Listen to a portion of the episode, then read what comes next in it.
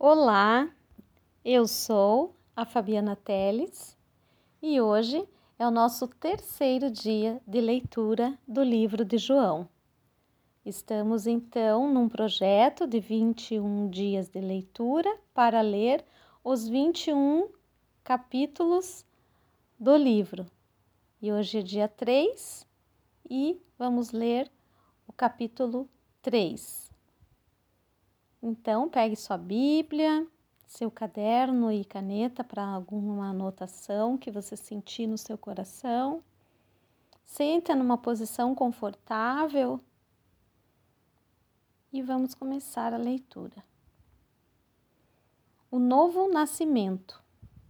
Havia um fariseu chamado Nicodemos, que era líder dos judeus. Uma noite ele foi visitar Jesus e disse: Mestre, nós sabemos que o Senhor é um mestre que Deus enviou, pois ninguém pode fazer esses milagres se Deus não estiver com ele. Jesus respondeu: Eu afirmo ao Senhor que isto é verdade. Ninguém pode ver o reino de Deus se não nascer de novo.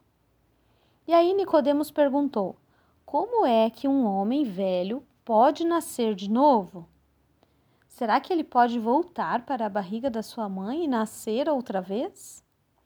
E Jesus disse: Eu afirmo ao Senhor que isto é verdade. Ninguém pode entrar no reino de Deus se não nascer da água e do Espírito. Quem nasce de pais humanos é um ser de natureza humana, mas quem nasce do Espírito é um ser de natureza espiritual. Por isso, não fique admirado porque eu disse que todos vocês precisam nascer de novo. O vento sopra onde quer e ouve-se o barulho que ele faz, mas não se sabe de onde ele vem, nem para onde vai. A mesma coisa acontece com todos os que nascem do Espírito. Como pode ser isso? perguntou Nicodemos. E Jesus respondeu: o Senhor é professor do povo de Israel e não entende isso? Pois eu afirmo ao Senhor que isto é verdade. Nós falamos daquilo que sabemos e contamos o que temos visto, mas vocês não querem aceitar a nossa mensagem. Se vocês não crerem quando falo das coisas deste mundo, como vão crer se eu falar das coisas do céu? Ninguém subiu ao céu a não ser o Filho do Homem, que desceu do céu. Assim como Moisés no deserto levantou a cobra de bronze numa estaca, assim também o Filho do Homem tem de ser levantado, para que todos os que crerem nele tenham a vida eterna. Porque Deus amou o mundo tanto que deu o seu único filho para que todo aquele que nele crer não morra, mas tenha a vida eterna. Pois Deus mandou o seu Filho para salvar o mundo e não para julgá-lo. Aquele que crê no Filho não é julgado, mas quem não crê já está julgado, porque não crê no Filho único de Deus. E é assim que o julgamento é feito. Deus mandou a luz ao mundo, mas as pessoas preferiram a escuridão, porque fazem o que é mal. Pois todos os que fazem o mal odeiam a luz e fogem dela, para que ninguém veja as coisas más que eles fazem. Mas os que vivem de acordo com a verdade procuram a luz, a fim de que possa ser visto claramente que as suas ações são feitas de acordo com a vontade de Deus. Depois disso, Jesus e os seus discípulos foram para a região da Judéia. Ele ficou algum tempo com eles ali e batizava as pessoas. João também estava batizando em Enom, perto de Salim, porque lá havia muita água. João ainda não tinha sido preso. Alguns discípulos de João tiveram uma discussão com um judeu sobre a cerimônia de purificação. Eles foram dizer a João: Mestre, aquele homem que estava com o Senhor no outro lado do Rio Jordão está batizando as pessoas. O Senhor falou sobre ele, lembra? E todos estão indo atrás dele. E João respondeu: Ninguém pode ter alguma coisa se ela não for dada por Deus. Vocês são testemunhas de que eu disse: Eu não sou o Messias, mas eu fui enviado adiante dele. Num casamento, o noivo é aquele a quem a noiva pertence.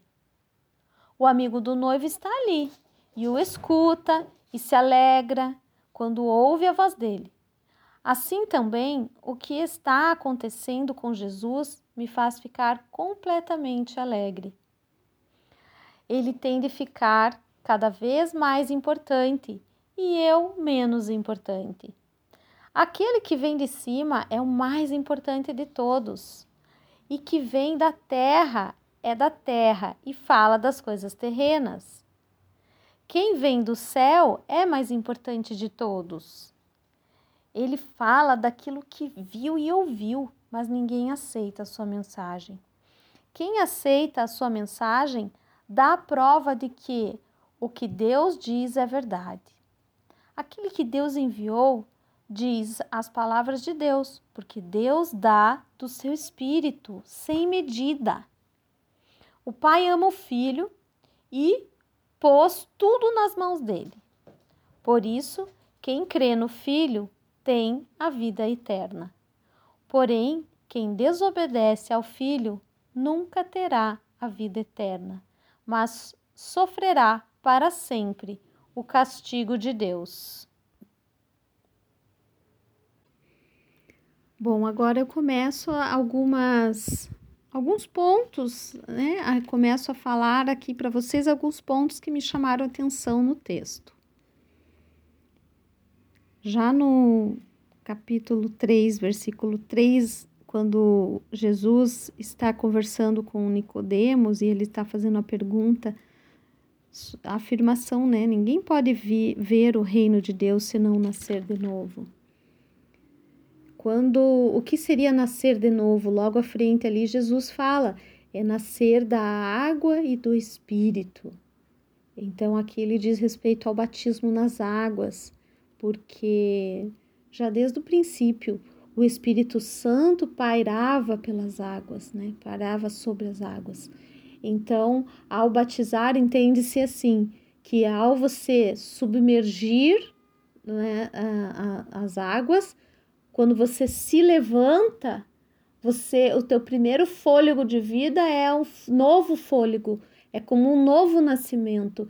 É quando, você, quando, quando acontece o batismo, ao descer as águas, é como se você é, tivesse abrindo mão daquele velho homem e quando você submerge, você sobe as águas, você respira o seu primeiro fôlego de vida e ali está o Espírito Santo.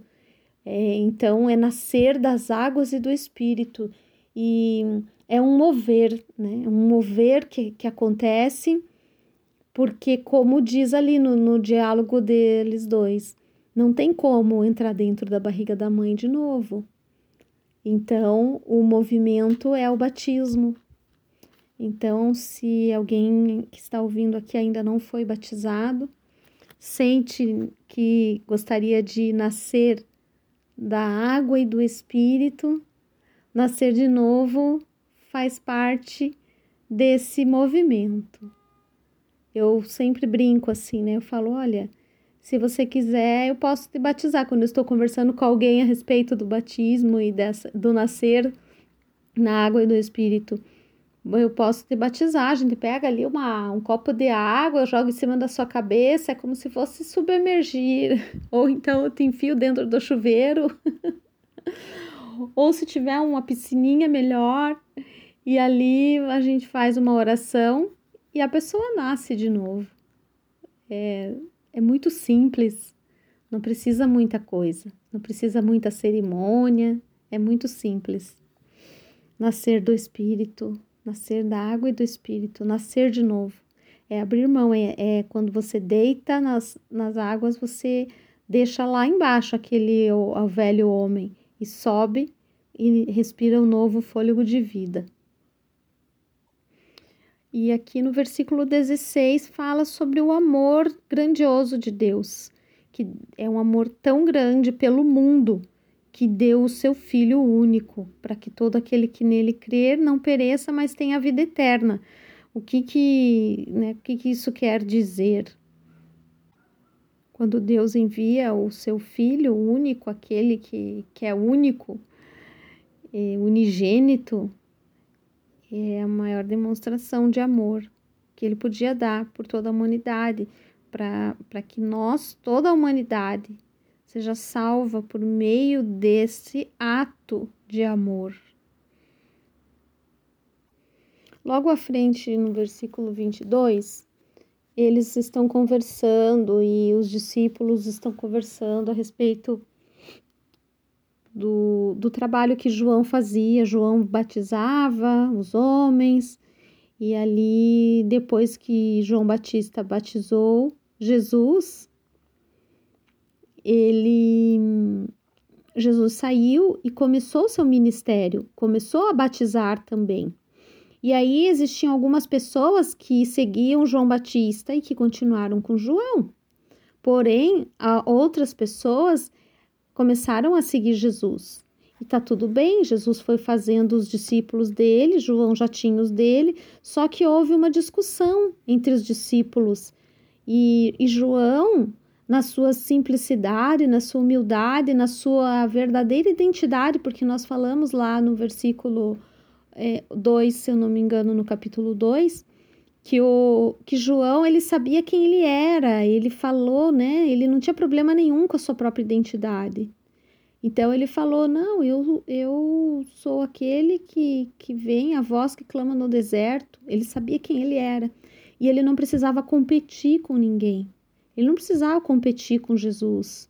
Falar, ah, agora esse Jesus aí chegou e vai levar todos os meus discípulos.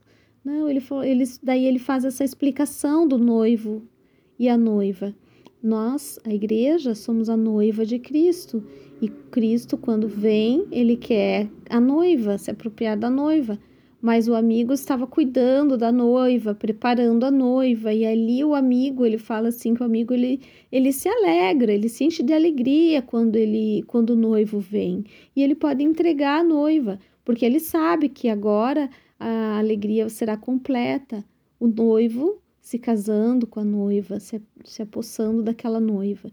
E isso é bom. E, e, João Batista, como ele sabia quem ele era, ele fala assim: ah, é necessário que ele cresça e eu diminua. Mas João não quer dizer assim: ah, agora eu não sou mais ninguém, eu, não, eu sou um Zé Ninguém, eu não sirvo mais para nada. Ele fala, é, é como se tivesse sensação de missão cumprida. Fala assim: ah, agora eu já fiz o que eu deveria fazer e agora é com ele. E tá tudo bem, João dá espaço para Jesus. E João, é, eu faço uma, um entendimento dessa forma.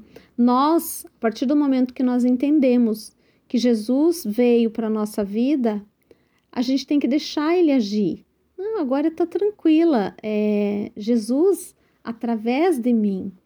Então, eu não preciso mais me afirmar, eu não preciso mais me preocupar com, com disputas, com comparações, porque é Jesus através da minha vida.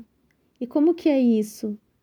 É, é, é tranquilo, porque Jesus é compaixão, Jesus é amor, Jesus é alegria, é paz, é bondade, é benevolência, é domínio próprio. Jesus é a graça, me dá todas essas coisas. Então eu não preciso me sentir pequena, menor, me sentir incapaz. Entende isso? João entendeu isso quando Jesus chegou. Então, essa é a reflexão que eu deixo para vocês do capítulo 3 do Evangelho de João. E amanhã no dia 4, nós continuamos com a reflexão do leitura e reflexão do livro do capítulo 4. Hum, orem sempre. Lembre-se sempre de orar pelas pessoas. Muito obrigada por orar. Até mais.